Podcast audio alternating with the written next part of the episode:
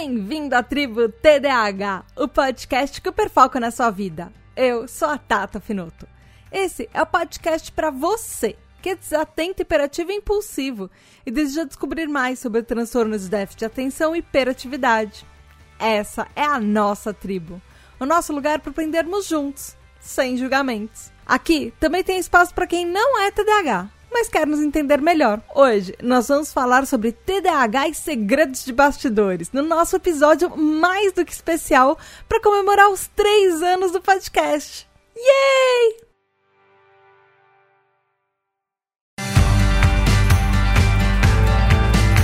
Olá, tribo, tudo bem? Aqui é a Tata Finoto e feliz ano novo! Feliz 2022 para você, para mim, para todo mundo! Feliz ano novo, tribo! Espero que esse ano seja muito melhor, muito, muito, muito melhor.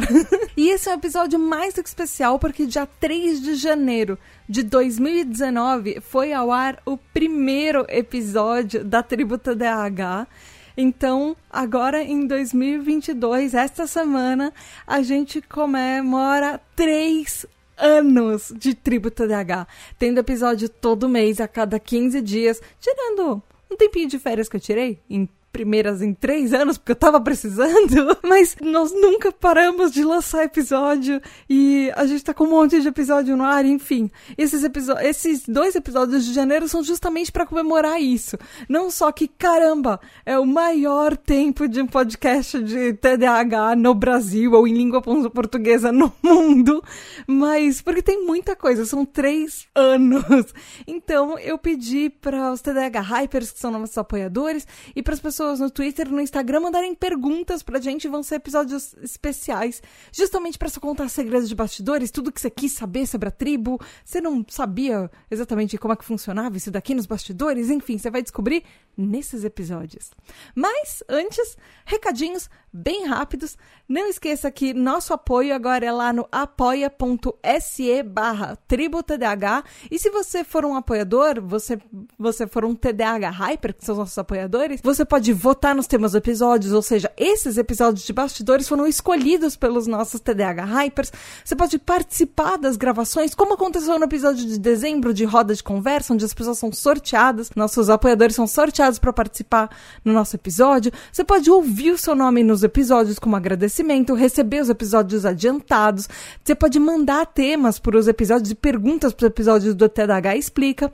E tem uma coisa muito legal que a gente está chegando, a gente está quase completando 70% da meta para ter mais benefícios ainda, para mais episódios extras todo mês. Que vai, o próximo episódio da meta que a gente vai bater é o TDH Live, que é um episódio extra fazendo live para a gente interagir, jogar joguinho, tirar dúvida, dar dica e vai ter um monte de TDAH conversando e batendo papo e jogando joguinho e se ferrando porque eu sou péssima gamer. Se vocês quiserem me ver quebrando a cara num game, vai pra live, a gente vai fazer live, enfim, live no Instagram, live na Twitch. A gente decide depois, mas o importante é que vai ter live e a gente tá completando 70% da meta quase.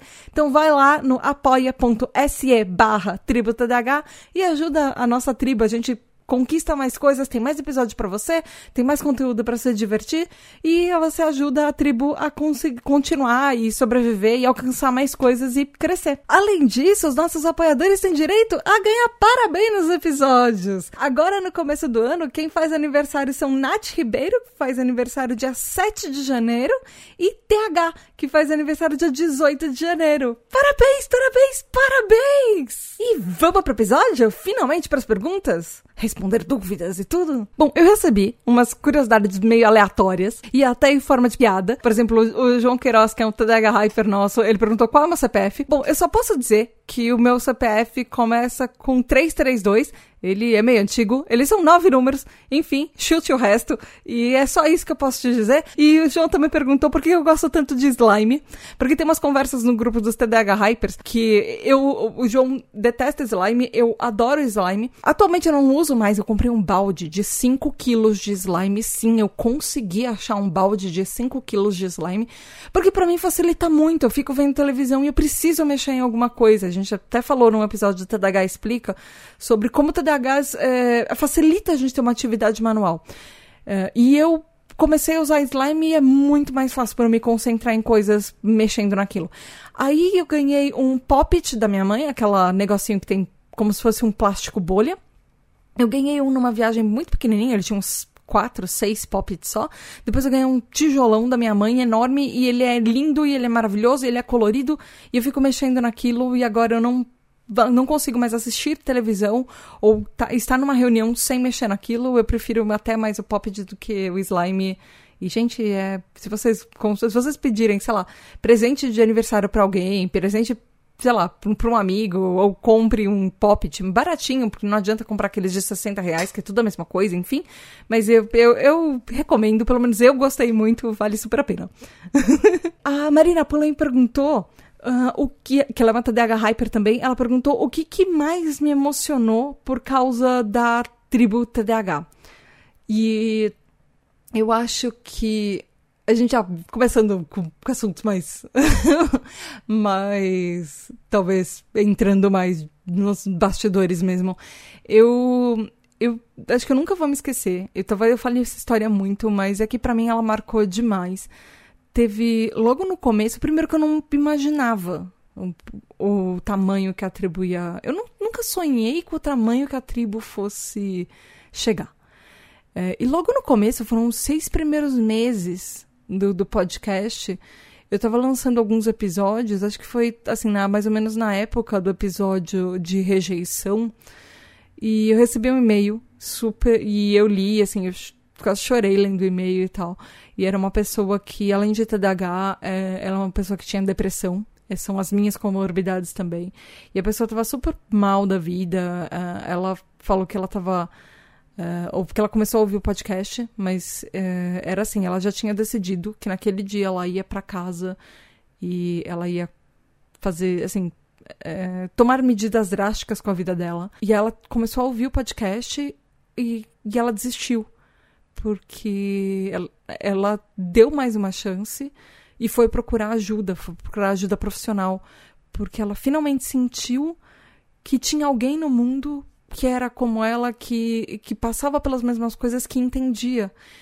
E vendo nos comentários nas redes sociais e ouvindo os outros episódios, ela percebeu que ela e eu não estávamos sozinhos no mundo. E que eu, não, que eu não falava isso porque eu era a única pessoa que estava passando por isso, pelas coisas que eu contava no podcast. Que ela não, essa pessoa não estava sozinha nas coisas que ela ouvia. E que tinha um monte de gente que era parecido com a gente que passava pelas mesmas coisas. E isso foi logo no começo do podcast. E eu acho que coisas assim, sempre receber depoimentos das pessoas, dá muita força para continuar, sabe? Perceber, caramba, é, isso tem um significado. Eu não tô falando sozinha. Porque às vezes gravar podcast parece que você tá muito falando sozinho quando é um projeto, por exemplo, a Tributo da H, que só tô eu e aqui o microfone. E é importante isso, é importante de repente ter o contato com vocês na, nas redes sociais. E, gente, assim, às vezes você acha que eu não sei o seu nome, às vezes eu realmente sei quem você é, lembro da sua história, lembro das conversas que a gente teve. Não necessariamente das conversas que a gente teve, porque a minha memória é bem ruim. Mas assim, Twitter, que é a rede que eu mais fico, eu reconheço vários nicknames que eu, que eu interajo, várias fotinhos de, de perfil de cara, assim, pessoas que eu interajo mais, pessoas que estão sempre comentando. Eu sei quem vocês são. e eu acho muito legal isso, porque eu me sinto amiga de vocês. Às vezes, sei lá, para vocês eu sou só um perfil, para mim, vocês são as pessoas que eu falo às vezes do dia inteiro, porque eu trabalho sozinha em casa e às vezes vocês são as minhas únicas interações do dia. E aí, aproveitando, uh, calldivergent no Instagram perguntou assim: como surgiu a ideia de criar um podcast para compartilhar tanta coisa incrível? Eu acho que foi uma junção de coisas. Eu já tinha, para quem não sabe, eu já tinha um outro podcast chamado PQPcast. Ele acabou com seis anos, então uh, esse é meu oitavo ano na podosfera, em, lá pro meio pro fim do ano de 2022 eu completo, eu vou entrar no meu nono ano na Podosfera. É, então eu já fazia podcast há muitos anos. E teve uma vez que, nesse outro podcast que eu fazia, eu, eu fiz um, um episódio sobre TDAH, porque eu sou TDAH. Uh, é, e era assim: uh, esse episódio foi um episódio especial de número 200. É, eu já estava quatro, ano, quatro anos reunindo material para esse podcast e eu já tinha mandado um monte de e-mail para um monte de especialista da área. Uh, só que ninguém nunca me respondia. Então eu já estava escrevendo uma pauta há quatro anos, ela já tinha mais de 20 páginas de pesquisa. E aí eu falei: ah, quer saber? Chegou o episódio número 200, a minha amiga que fazia o podcast comigo uh, falou: tá, tá, tá na hora da gente fazer isso. Você já esperou tempo suficiente, já esperou anos e essa pauta tá pronta. A gente olhou uma pra cara da outra, vamos fazer, vai. Eu, eu, ela falou, poxa, você já é TDAH? Eu falei, ah, tá bom, eu, eu tenho voz de fala, tenho espaço para falar isso. Então, e aí a gente gravou. e o episódio me surpreendeu muito, ele foi um sucesso. Teve um monte de gente que era da Podosfera, ou que era ouvinte do podcast, que veio me falar que era TDAH e eu não sabia. E, além disso, eu tava num momento que eu tava me sentindo muito sozinha por causa do meu TDAH. É, eu sempre gostei muito daquele canal, o How to ADHD, que é um canal do YouTube americano, da Jéssica, e eu sempre quis ser amiga dela, enfim. E uma vez eu, eu, eu escrevi uma mensagem para ela, assim como muitos ouvintes escrevem uma mensagem para mim. Eu falei: Oi, Jéssica. Eu não consigo ficar vendo o YouTube porque eu não consigo prestar atenção direito, mas eu ouço muito podcast. Você podia colocar os áudios do seu, dos seus vídeos eh, num podcast e ela nunca me respondeu, óbvio. Eu falei, ah, quer saber por que, que eu não faço um podcast sobre isso?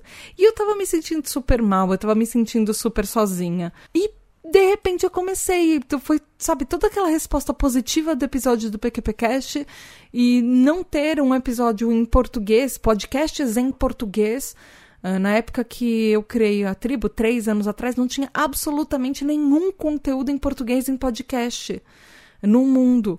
E a Tributa DH foi o primeiro. E eu sentia falta, porque eu, eu via nos, uh, nos podcasts lá fora, e eu mesma acompanhava mais de cinco episódios, mais de cinco podcasts uh, americanos. Tinham mais de 20 que eu conseguia cont uh, contar.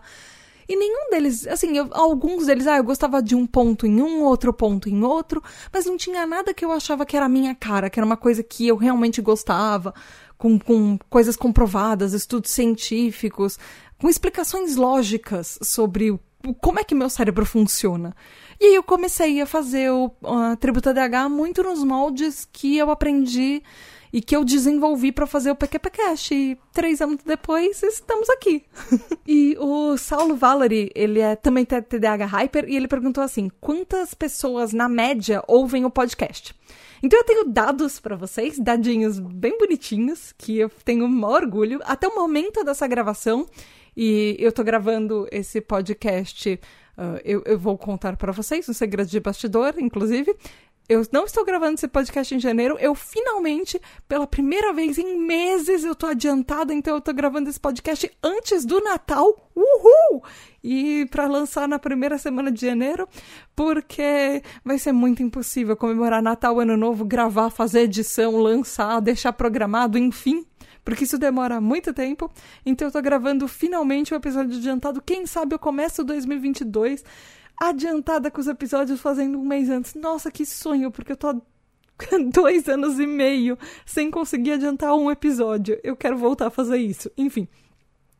Mas eu tenho dados, assim, só no Spotify, a, a nossa audiência. No, no, Spotify é, o nosso, é a plataforma onde a Tributa DH é mais popular. É, ela representa mais ou menos 90% da nossa audiência. Lá, só lá, a gente chegou em 42 países pelo mundo. Uh, são mais de 230 mil pessoas que já ouviram podcast em três anos. São 32 mil ouvintes únicos, ou seja, são mais de 32 mil pessoas que deram play em pelo menos um episódio. Uh, e aí, por isso, 230 mil pessoas já ouviram, porque as, essas 32 mil pessoas podem dar play em todos os episódios. Uh, que são ao todo, contando Tribo TDAH, TDAH Entrevista, que eu lancei alguns, uh, é, TDAH Explica, são 86 episódios lançados até hoje. Eu acho que talvez até mais, porque tem os episódios de dezembro. Enfim, são mais de 86 episódios lançados até hoje, desde o começo do podcast. E a gente tem uma média de ouvinte que, pelo menos para mim, ela é muito boa. Ela nunca vai ser uma média de podcast popular. Ou essas coisas em vídeo que se chama de podcast, mas não é, porque podcast mesmo é só gravado com áudio, mas enfim. Uh, a nossa média de ouvintes é, são 2.300 ouvintes por cada episódio. Tem episódios que tem mais de 12 mil ouvintes por episódio e tem episódios que tem 500 ouvintes. Então eu peguei todos os números que, de, dos 86 episódios que a gente já lançou até hoje e fiz uma média zona e deram 2,3 mil ouvintes por episódio. Então podem ter, pode ter alguns que são mais populares, outros que as pessoas ouvem menos, enfim. E provavelmente a, a, nossa audiência também seria maior se no começo eu não tivesse dividido a, a audiência da, dos episódios da Tributa DH entre o, o, o, canal do PQPcast e o canal da Tributa DH, porque eu lancei um canal único para a Tributa DH só depois. Então, dos, dos últimos dois anos para cá. Então, é, essa audiência também é meio dividida. E e assim, se você for fazer um podcast e lança num, num lugar só, num canal só, o que a gente eh, antigamente, no começo do podcast, chamava isso de feed, então, se alguma vez você ouvir falar de feed, é quem é quem, quem faz podcast de verdade, a gente tem um feed. Na verdade, enfim, é brincadeira. Mas uh, quem começou podcast há mais tempo, a gente costuma falar de feed, mas no final é um canal só. Então é uma dica para se você for começar a fazer seu podcast, não divida o mesmo conteúdo em mais de um canal. Você só vai, você vai, só vai piorar as estatísticas para você mesmo. Não faça como eu fiz. E aí tem uma pergunta muito especial que eu fiquei muito feliz quando recebi, que é do Yuri Maia, lá do arroba TDH Descomplicado, lá no Instagram, um dos maiores uh, perfis sobre TDAH que tem no Brasil. E ele perguntou como você se sente ao comandar o maior podcast de TDAH no Brasil. E é engraçado isso, né, Yuri? Porque você é um dos pioneiros no Instagram. Caramba, seu canal é. Sua página no Instagram é gigante. E um dia eu quero chegar assim, um dia eu quero chegar pertinho dos seus números, porque eu acho eles maravilhosos. Mas o meu foco é o, é o podcast. E quando, quando. É aquela brincadeira de quando eu cheguei tudo era mato, porque não tinha absolutamente ninguém falando sobre TDAH em podcast. E depois, de repente, hoje, por exemplo, eu fui dar uma olhada e tem um monte de, de podcasts sobre TDAH, ou fazendo um diário, contando os relatos, como é que foi o processo de diagnóstico dela, ou quando, como, o que, aconteceu na vida da pessoa depois que ela descobriu TDAH. A maioria uh, que eu descobri são podcasts que têm poucos episódios, episódios rápidos e episódios que já acabaram. Eu acho que talvez a, a tribo seja mais persistente, não só o mais antigo, porque foi o primeiro podcast para falar só sobre o TDAH em português no mundo. Eu, eu acho que pelo que eu vi, é o único ou um dos únicos que continua, porque a maioria tem meia dúzia de episódios e para por um motivo ou outro. Eu acho muito legal que, sei lá, eu sinto que talvez de certa forma eu tenha inspirado ou tenha ajudado mais gente a começar outros tipos de conteúdo, não só para falar com, sobre TDAH, para fazer algum conteúdo próprio. É muito legal, porque, nossa, eu nunca senti isso que eu sinto com a tribo TDAH com o PQPcast.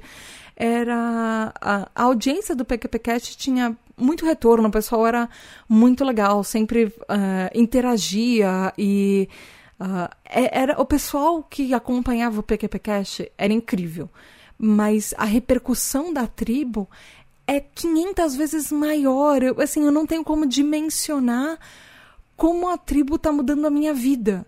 Porque eu literalmente considero isso o meu trabalho, é a minha empresa, é, é a minha ONGzinha que eu faço para ajudar pessoas com TDAH e para eu, para que eu possa aprender mais sobre o meu TDAH também. E eu considero assim, a tribo TDAH é meu filho, é, é o meu filhotinho. É para mim é assim, é o meu negócio, é o me, é a minha empresa, eu trato como uma empresa porque eu quero que ela cresça. Eu eu quero um dia fazer talvez uma rede de podcasts eh, para pessoas neurodivergentes, para pessoas com deficiência. Eu quero usar a tribo como plataforma para lutar para mais direitos de inclusão para pessoas TDAHs.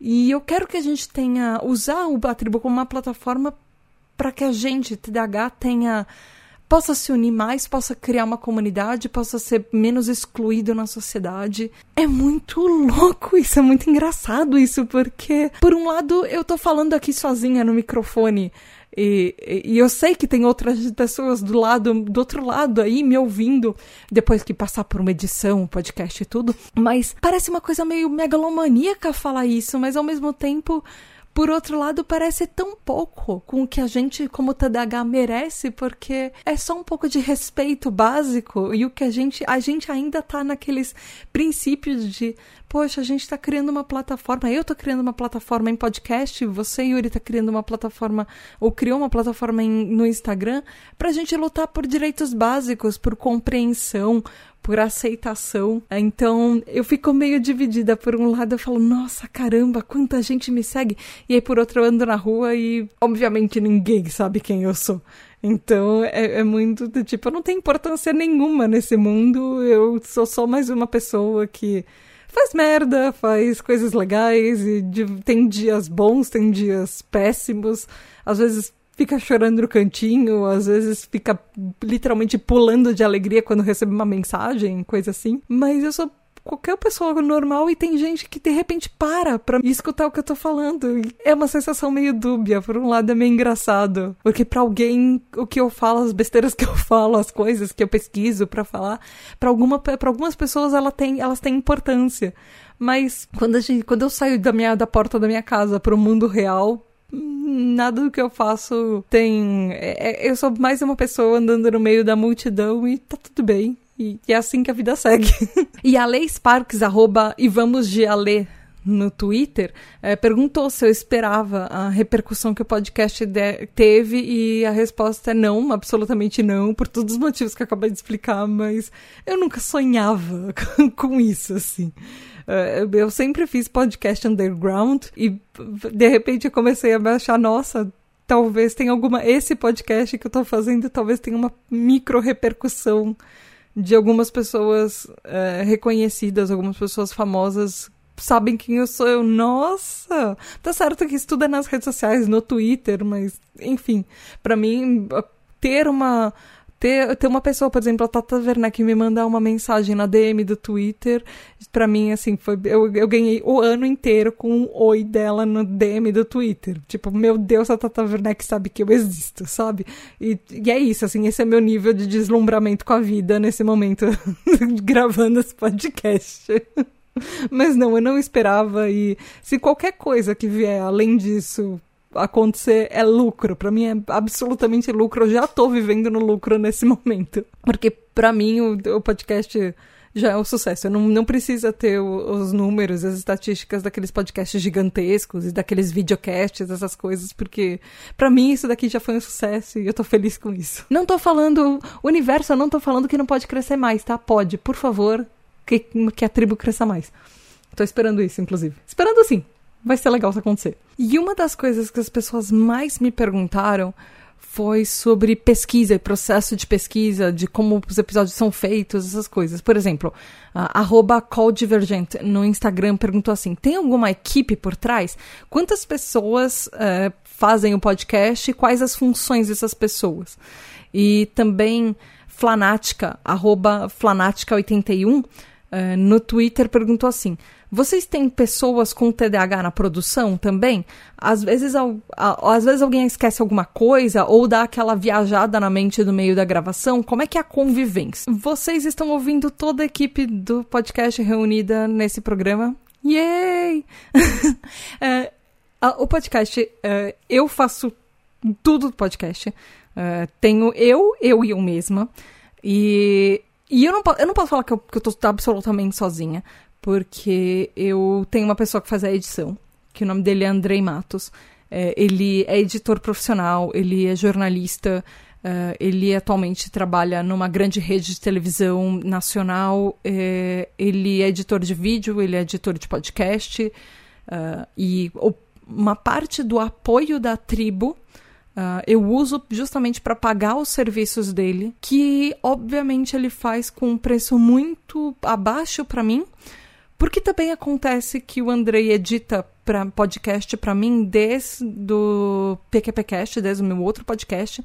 Então, além da Tributa DH, ele, a gente já tem uma parceria de edição há pelo menos cinco anos. E também acontece que o Andrei, para alguém, para as pessoas que me conhecem, por exemplo, no grupo dos TDH Hypers, que as pessoas me conhecem mais lá, é, as pessoas sabem que o Andrei é o meu namorado. A gente, inclusive, mora junto agora há quase dois anos. Ele, a gente, depois de um relacionamento de.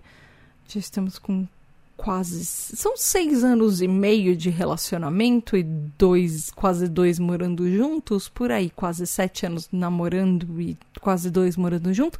É alguma coisa assim, eu sou ruim com contas, mas são esses números por aí, entre seis anos e meio e sete namorando e do, quase dois. Em março a gente completa dois anos morando junto. Então, ele edita para mim e, e, assim, apesar dele ser meu namorado e tudo, eu faço questão de pagar o trabalho dele porque é, é um trabalho e dá muito trabalho editar. E eu sei que eu dou trabalho para ele, então é um trabalho e ele precisa ser pago. E também tem uma outra pessoa que me ajuda, mas assim, o Andrei ele faz só edição, todo o resto do podcast eu que faço.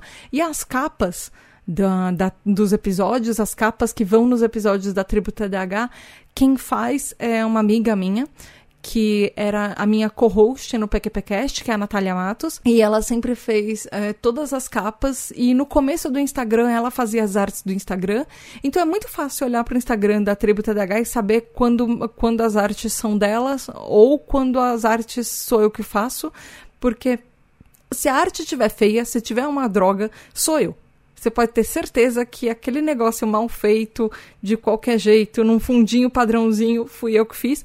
Quando a arte tá bonitinha, tem um monte de elemento, é uma coisa profissional, foi a Natália que fez. A Natália tem uma empresa que trabalha com clientes tanto online quanto offline. Ela faz artes para site, ela faz site, ela faz redes sociais de empresa, ela faz uh, art, é, publicidade impressa, cardápio, um monte de coisa assim para clientes. E ela trabalha, na verdade não é trabalho, ela faz é, voluntário para minhas capas, porque ela é minha melhor amiga. São basicamente essas pessoas que me ajudam com a tribo, elas não são uh, exatamente da equipe, elas me ajudam, e mas toda a equipe mesmo do podcast, o resto sou eu que faço. E aí, inclusive, tem uma pergunta do Saulo Valery, que, que é um TDH Hyper, que ela perguntou assim: quantas horas você leva no total para lançar um episódio? Contando tudo: planejar, preparar, gravar, editar, lançar e divulgar.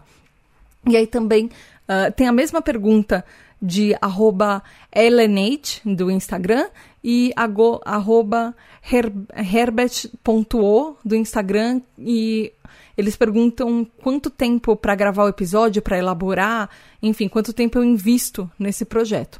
E eu tentei fazer umas contas por alto, para vocês ouvintes terem uma ideia. Só de edição do Andrei são mais ou menos 8 horas por mês que ele gasta somando os três episódios, dois da tribo TDAH e um do TDAH Explica. Só que essas horas de edição estão aumentando conforme o tamanho dos episódios vão crescendo, enfim. E também a Natália gasta mais ou menos umas duas horas por mês fazendo todas as capas do, dos episódios regulares da tribo TDAH e do TDAH Explica. Eu gasto mais ou menos 20 horas de pesquisa no mínimo Uh, eu acho que isso é por mês que eu contei. Uh, são mais ou menos quatro horas de gravação por mês, oito horas, cinco horas por mês para postar episódio, fazer revisão de áudio, colocar a capa. No Telegram, respondendo os TDH Hypers, é, numa semana com baixo Uh, numa semana tranquila, com poucas mensagens, eu gasto no mínimo 36 horas por mês. Uh, e aí, mais ou menos umas duas horas fazendo a contabilidade da tribo. Mas, por exemplo, depois das férias, eu gastei mais de 22 horas, porque eu tirei três meses de férias da tribo, e eu gastei mais de 22 horas fazendo contabilidade, colocando em dia todas as pessoas que entraram, todas as pessoas que saíram, todas as pessoas que estão em dia, todas as pessoas que deram um problema com a plataforma ou alguma coisa assim. Uh, mandando e-mail por e-mail que eu escrevo pessoalmente de boas-vindas, mandando link, enfim, isso tudo para mim faz parte da contabilidade, atualizando o aniversário de cada pessoa que entrou na planilha, atualizando as planilhas de pessoas, enfim. E o Twitter, numa semana tranquila, que quase não acontece nada, no Twitter eu gasto 56 horas por mês. Isso dá mais ou menos 14 horas por semana. Mas tem dias que eu fico, por exemplo, já, já aconteceram semanas que eu fiquei dois dias, mais de 8, 10 horas inteiras no Twitter por dia. Uh, que são dias que o Twitter está pegando fogo, que aconteceu alguma coisa, uh, que tem alguma polêmica sobre TDAH. Então já aconteceu de em uma semana eu gastar 20 horas no Twitter em dois dias seguidos e mais uh, duas a quatro horas por dia num outro dia normal. Então, no mínimo, eu, eu fiz as contas, no mínimo, assim, por baixo, num mês muito tranquilo, que eu quase não mexo em redes sociais, assim, que eu mexo pouco em redes sociais e que eu fico pouco no Telegram da Tributa DH, eu gasto 133 horas por mês. Contando 8 horas por dia, são 16 dias e meio trabalhando para a Tributa DH por mês. Então, quando eu falo que isso é a minha empresa, porque é o meu trabalho, são 16 dias, 8 horas por dia, por mês, para produzir três episódios. É muita coisa. Produzir, divulgar, é, contar para as pessoas que o episódio existe, tirar dúvidas dos episódios. É muita coisa. é muita coisa mesmo. Por isso que eu falo que o apoio de vocês é importante. Vai lá em apoia.se barra tributadh, porque eu literalmente estou usando essas horas no meu tempo livre, porque eu tenho um trabalho, eu, tra eu tenho um emprego que eu faço nas outras horas. Na verdade, que eu deixo a tribo para fazer no meu horário livre, porque eu tenho um emprego nas outras horas, e eu costumo fazer freelance também para entrar dinheiro. Então, quanto mais dinheiro entrar na tribo, menos tempo eu vou ter para, por exemplo, gastar com projetos freelance. Então eu posso ficar mais exclusivamente cuidando só da tribo. Isso para mim é importante, porque o dia continua só tendo 24 horas e elas estão bem escassas no meu dia. E aí tiveram várias é, perguntas sobre a preparação da tribo, é, motivação, enfim. Alexandre Presuntinho, que é TDAH Hyper, perguntou como o TDAH afeta na preparação e na gravação da tribo TDAH. A Bíblia Buena, que também é TDAH Hyper, perguntou como é cumprir os prazos e montar roteiros sendo TDAH. E aí Rick Underline Moura no Instagram perguntou como que eu me mantenho motivada para continuar o projeto porque essa pessoa nunca fez um projeto tão longo. Arroba BetrizDS eh, no Twitter perguntou se eu já me senti desestimulada com o projeto em algum momento e se, se isso aconteceu, como é que eu fiz para retomar. Arroba Cabs1979 no Instagram perguntou eh, como é que é fazer a tribo tendo TDAH. E uh, arroba ACM 2303 no Instagram perguntou como faz para seguir com o que é planejado, mesmo tendo as dificuldades de TDAH. Então, assim, uh, eu, eu. Eu sei que são, são perguntas bem parecidas, elas não são exatamente iguais, mas elas são bem parecidas. Eu não, eu não sei se eu posso responder para vocês como é que é preparar e gravar um podcast sendo TDAH. Porque eu nunca fui neurotípica para gravar um podcast sendo neurotípico. Eu uso muitas coisas que eu aprendi sozinha fazendo fazendo o PQPcast e eu desenvolvi um sistema que funciona para mim. Então, eu, eu, por exemplo, a Bíblia perguntou dos prazos. Eu sei, é, eu para trabalhar com podcast, eu trabalho profissionalmente com podcast, eu sou produtora, atualmente eu sou produtora de podcasts para uma rede. E eu sempre usei isso para todos os conteúdos que eu faço. Eu faço uma conta inversa. Então, inclusive, se você um dia quer montar um podcast, essa é a minha dica de ouro. Você tem que fazer uma conta inversa. Você primeiro pega o seu calendário, é, que eu faço assim: eu pego o meu calendário e eu vejo que dia que o episódio tem que estar tá pronto. Então, o episódio, por exemplo, esse episódio, o primeiro que eu tenho que lançar, uh, vai ser uh, na primeira quinta-feira do mês, porque eu me comprometi que essa é a data que sai uh, um, uma, uma tribo TDAH, então ele tem que sair no dia 6 de janeiro.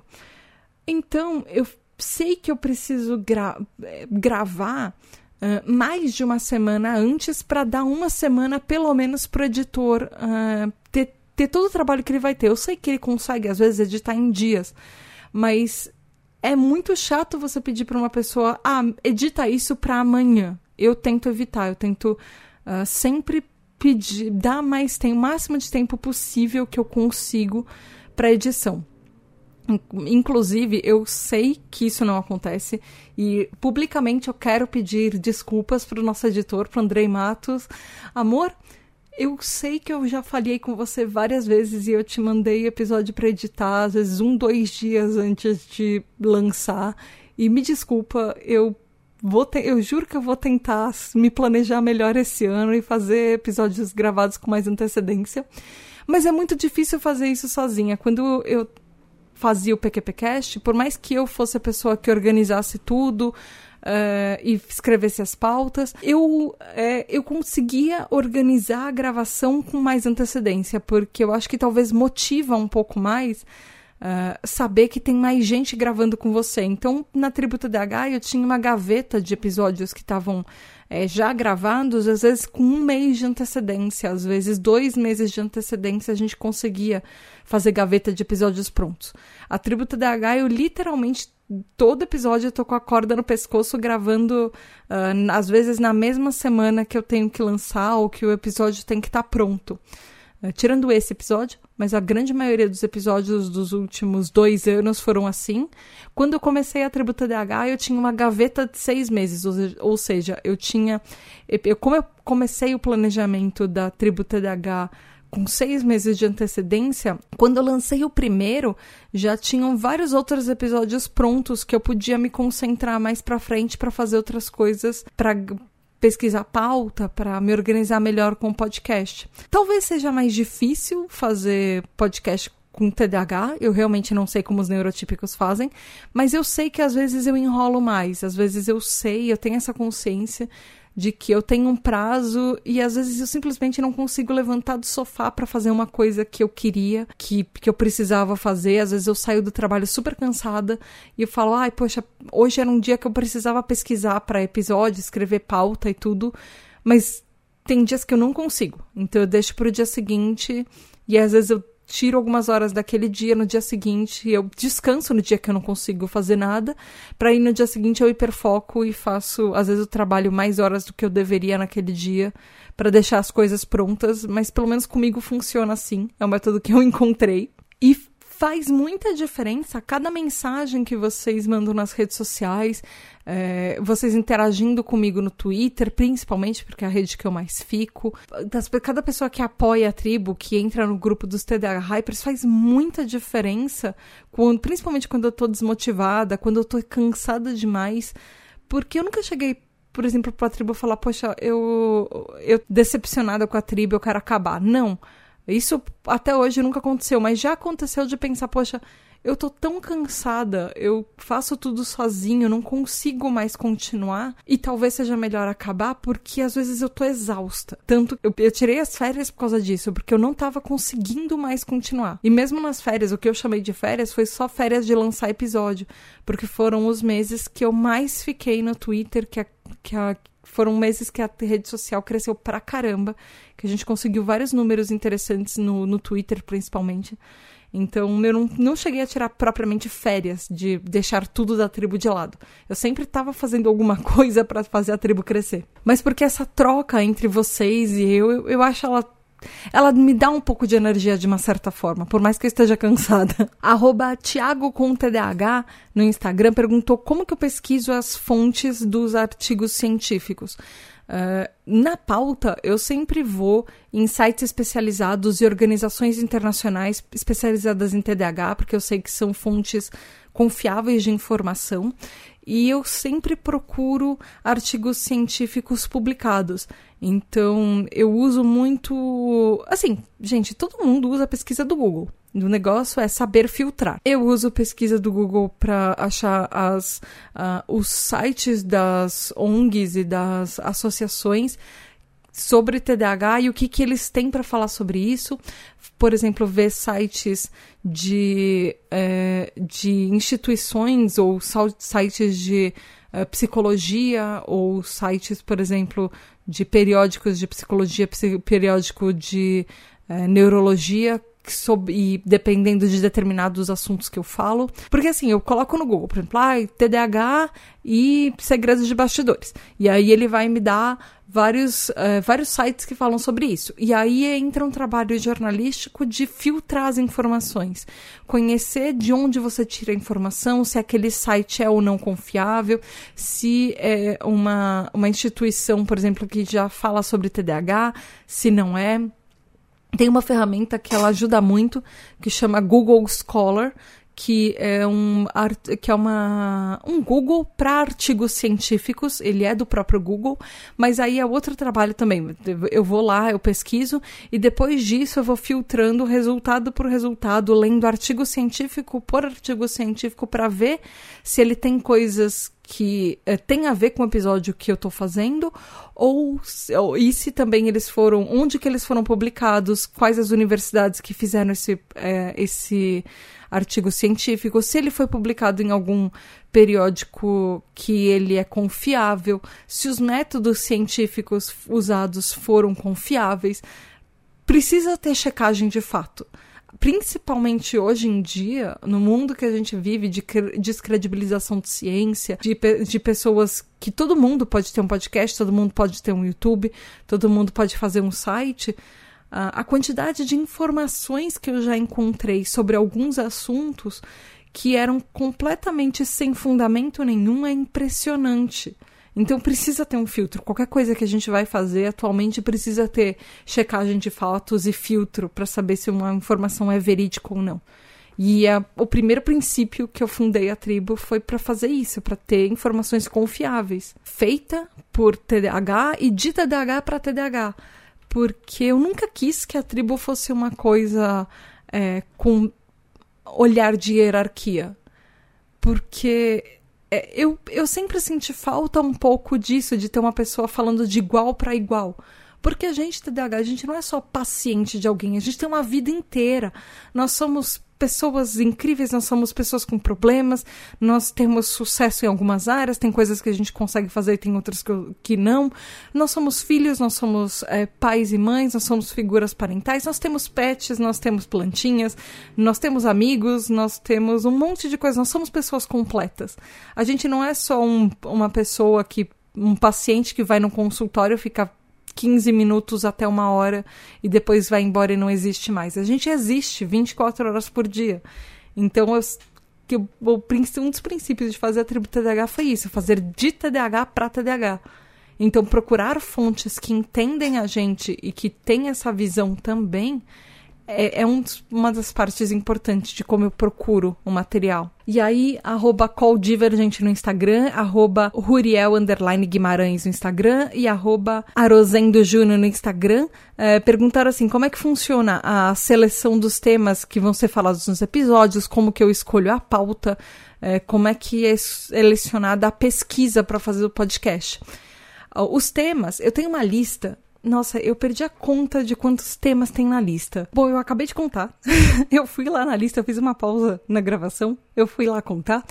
Atualmente tem 102 temas, isso assim só dos episódios principais da Tribo TDH. Eu nem tô contando os temas de, dos episódios de TDH Explica, que os TDH Hypers que me mandam. Uh, então, fazendo um cálculo rápido, 102 temas divididos com um tema por mês isso dá oito anos e meio de podcast ainda pela frente. Então, se algum dia você me pediu uma pauta e eu falei, olha, um dia ela pode acontecer, eu não consigo te prometer que vai ser nesse ano, porque pode ser em algum dia no período entre hoje, na verdade, mês que vem, e daqui a oito anos e meio. Então é isso, nós temos material para oito anos e meio de podcast até esse momento. Quando eu comecei o podcast, tinha material para seis anos e meio.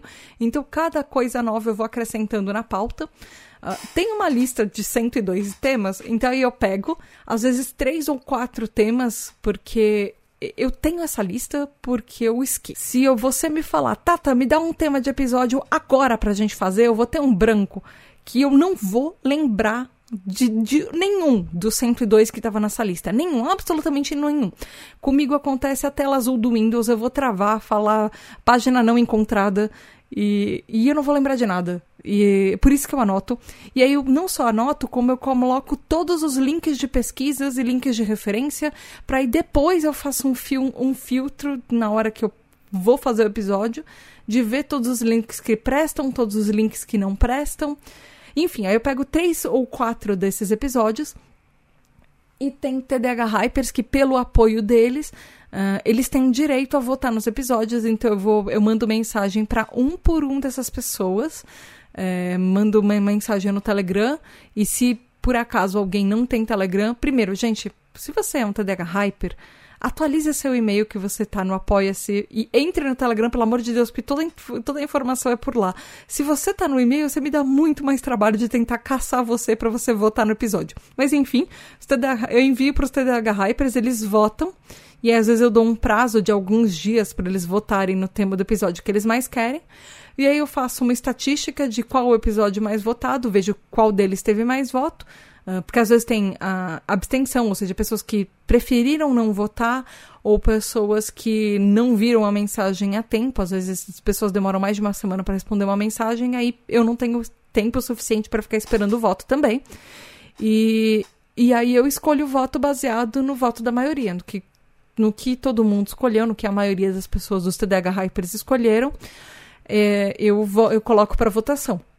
Mas como eu falei, eu escolho três ou quatro temas por mês para mandar para votação, porque se eu mandar 102, é obviamente que as pessoas vão se perder na minha lista e eu ninguém nunca vai decidir um tema só. Então é isso, eu seleciono e mando as pessoas para as pessoas que têm direito para elas votarem e eu meio que encaminho por exemplo, às vezes tem um, tema, um mês temático, esse mês de janeiro, eu dei uma ideia, falei, olha, você aceita fazer um episódio de bastidores, sim ou não? Porque se o não ganhasse, eu ia colocar para uma segunda votação de temas de episódios. Mas essa foi a única vez que eu fiz essa, esse tipo de votação. Geralmente falo, ó, esse, esse, tem esse, esse esse temas. Como que eu seleciono os temas? Às vezes é do tipo, ah, uh, tem um mês, por exemplo, começo e fim de ano eu tento pegar temas mais leves porque ninguém quer ficar falando de problema e, e episódio que dá que você acaba chorando em dezembro, em janeiro, por exemplo. Eu prefiro coisas mais leves. Às vezes um mês tem alguma coisa mais temática, por exemplo. Em março tem a campanha do podcast é Delas, que é uma campanha da Domenica Mendes e do Rodrigo Basso, que é para incentivar mais mulheres na podosfera. Então eu sempre vou procurar uh, tentar fazer um assunto para convidar mais mulheres ou falar de alguma coisa uh, nesse universo. Uh, tem também a campanha LGBT Podcasters, no mês do orgulho LGBT. Então, às vezes tem alguns meses do ano que eu tento puxar para alguns temas, algumas pautas, mas são coisas bem pontuais.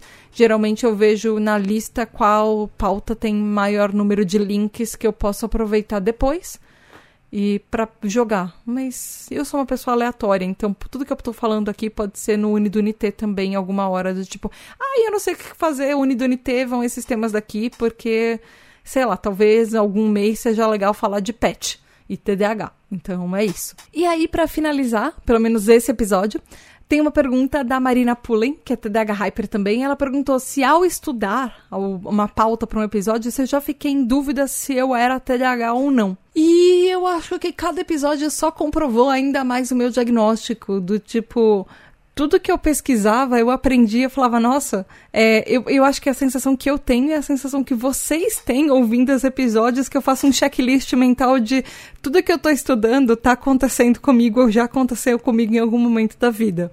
Mas eu entendo que às vezes eu também tenho esse medo de de repente passar por algum é, por mais que eu saiba o meu diagnóstico, passar por algum profissional que olhe para minha cara e fale: ah, seu diagnóstico tá errado, você nunca teve TDAH, e eu morro de medo disso.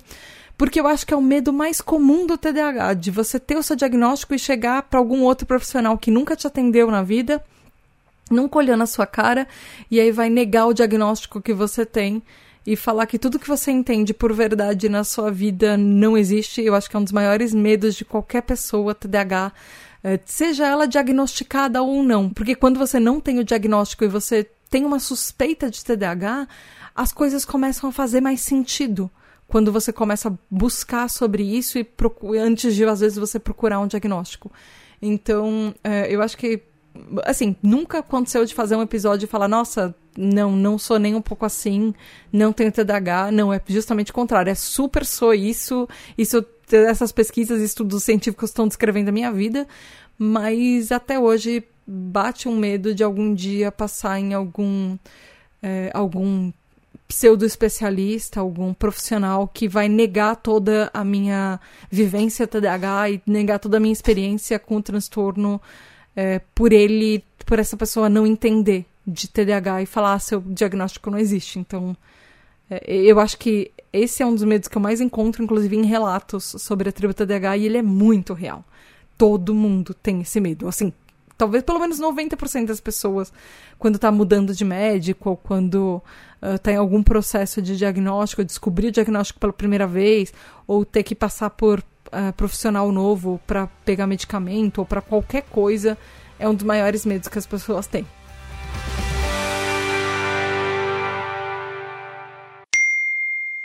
Ei, gente, meu nome é Ana Rô.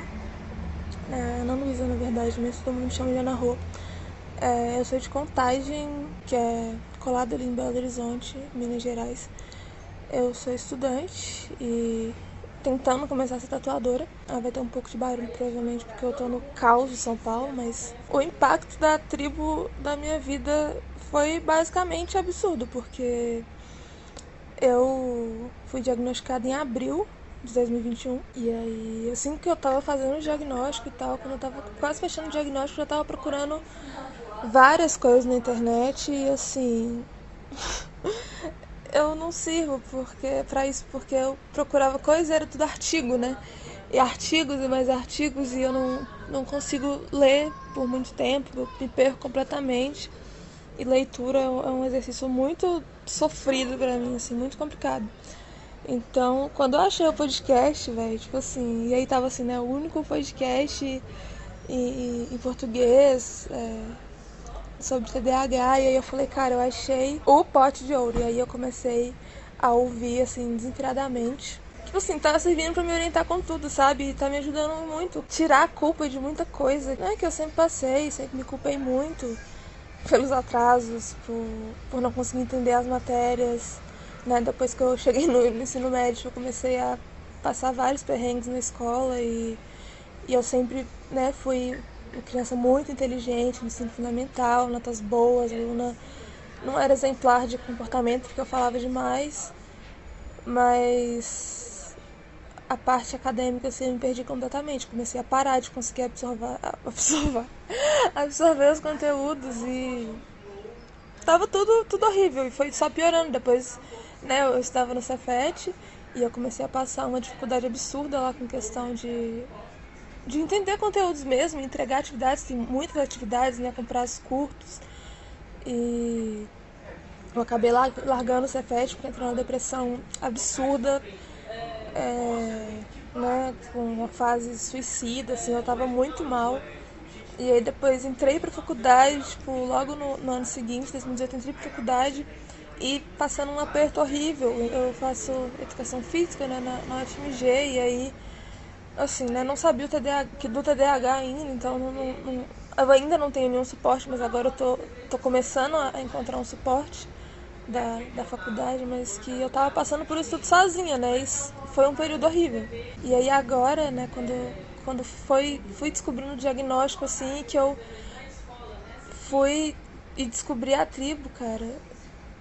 Tipo, cada episódiozinho que eu ia ouvindo, assim, né, de ai, de rejeição, né? Disforia sensível à rejeição, de desatrasos, miopia temporal.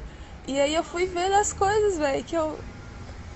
Era tudo que eu passava, sabe? Eu não entendia o que era, eu só achava que tinha alguma coisa errada comigo, porque eu não funcionava, né? Todo mundo ao meu redor funcionando, meus amigos passando semestres e semestres da faculdade regulares e fazendo estágio e, e fazendo iniciação científica e, e malhando e tendo relacionamento e mantendo a faculdade, tudo, sabe? Eu não conseguia manter uma coisinha, sabe? Eu não conseguia nada. E aí, de repente, a, a tribo veio assim do céu, assim como as nuvens se abriram, uma, uma bela luz apareceu e a, a tribo veio descendo a tata, assim, de, com a roupa de anjo e falou: eu tenho as respostas.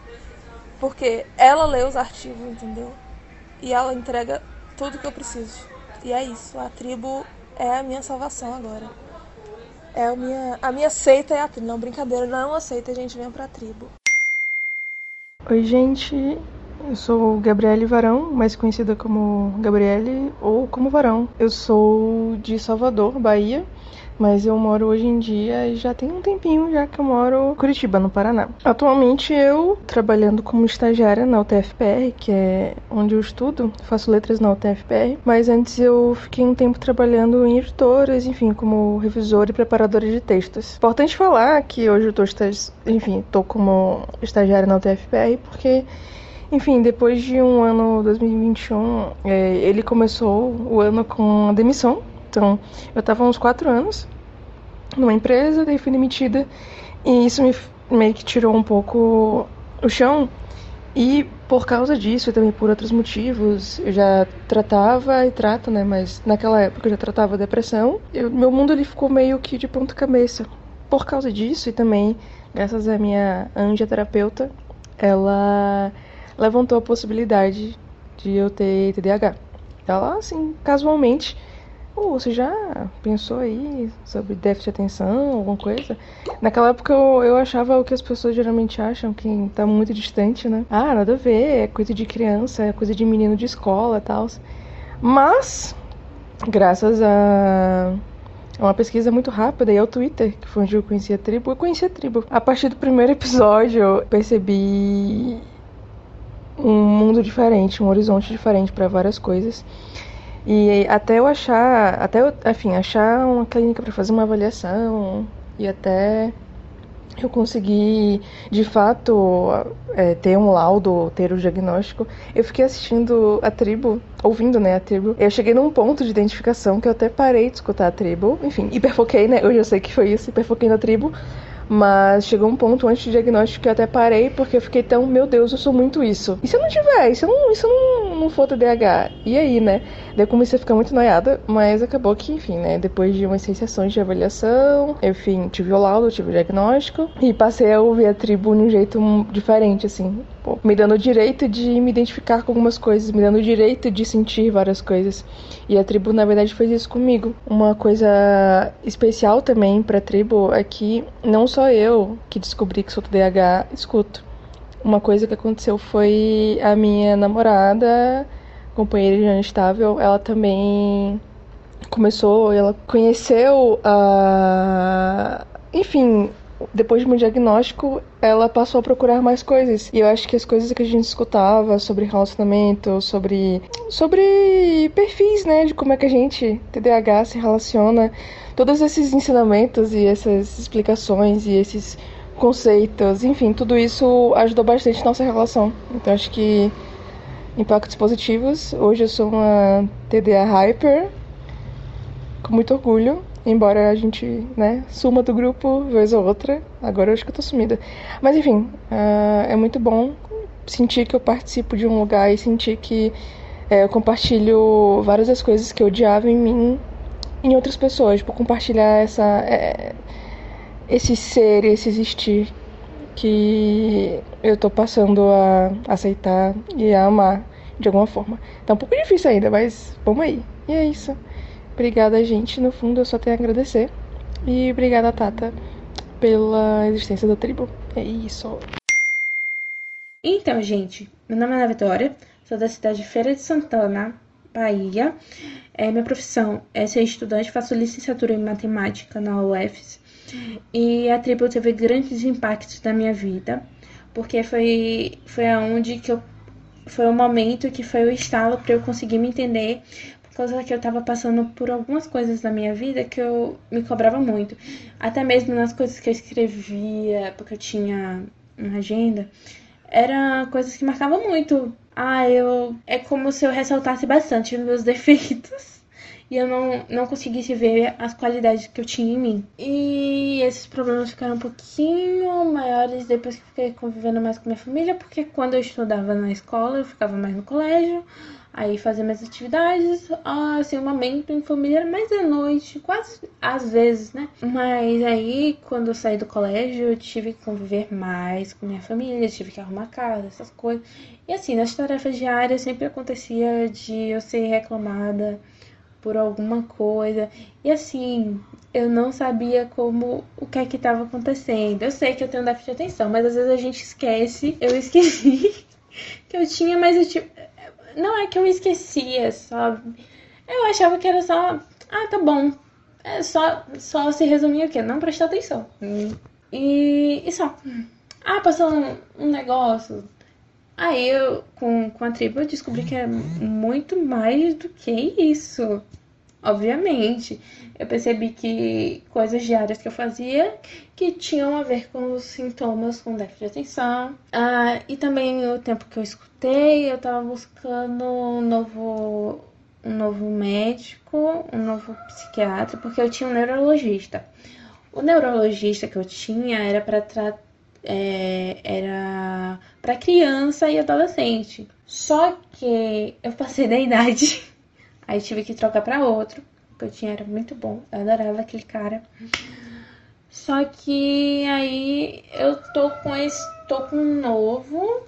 Ele também me fez conseguir para eu ter psicólogo no meu plano que antes eu não tinha.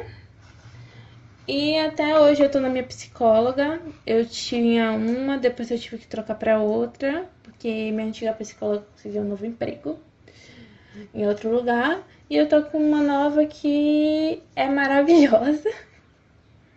Aí eu fico contando das coisas que acontecem da minha vida. E é muito bom.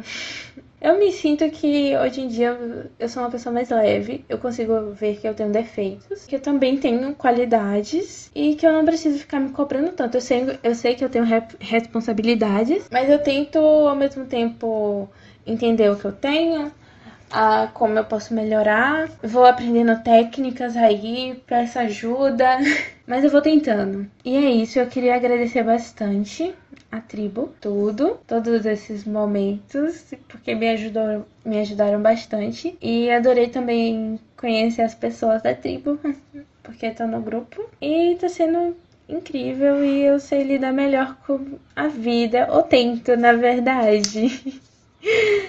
Eu acho que a gente nunca sabe lidar com a, com a vida 100%, mas a gente vai tentando, vai na luta. Mas é isso. Beijo.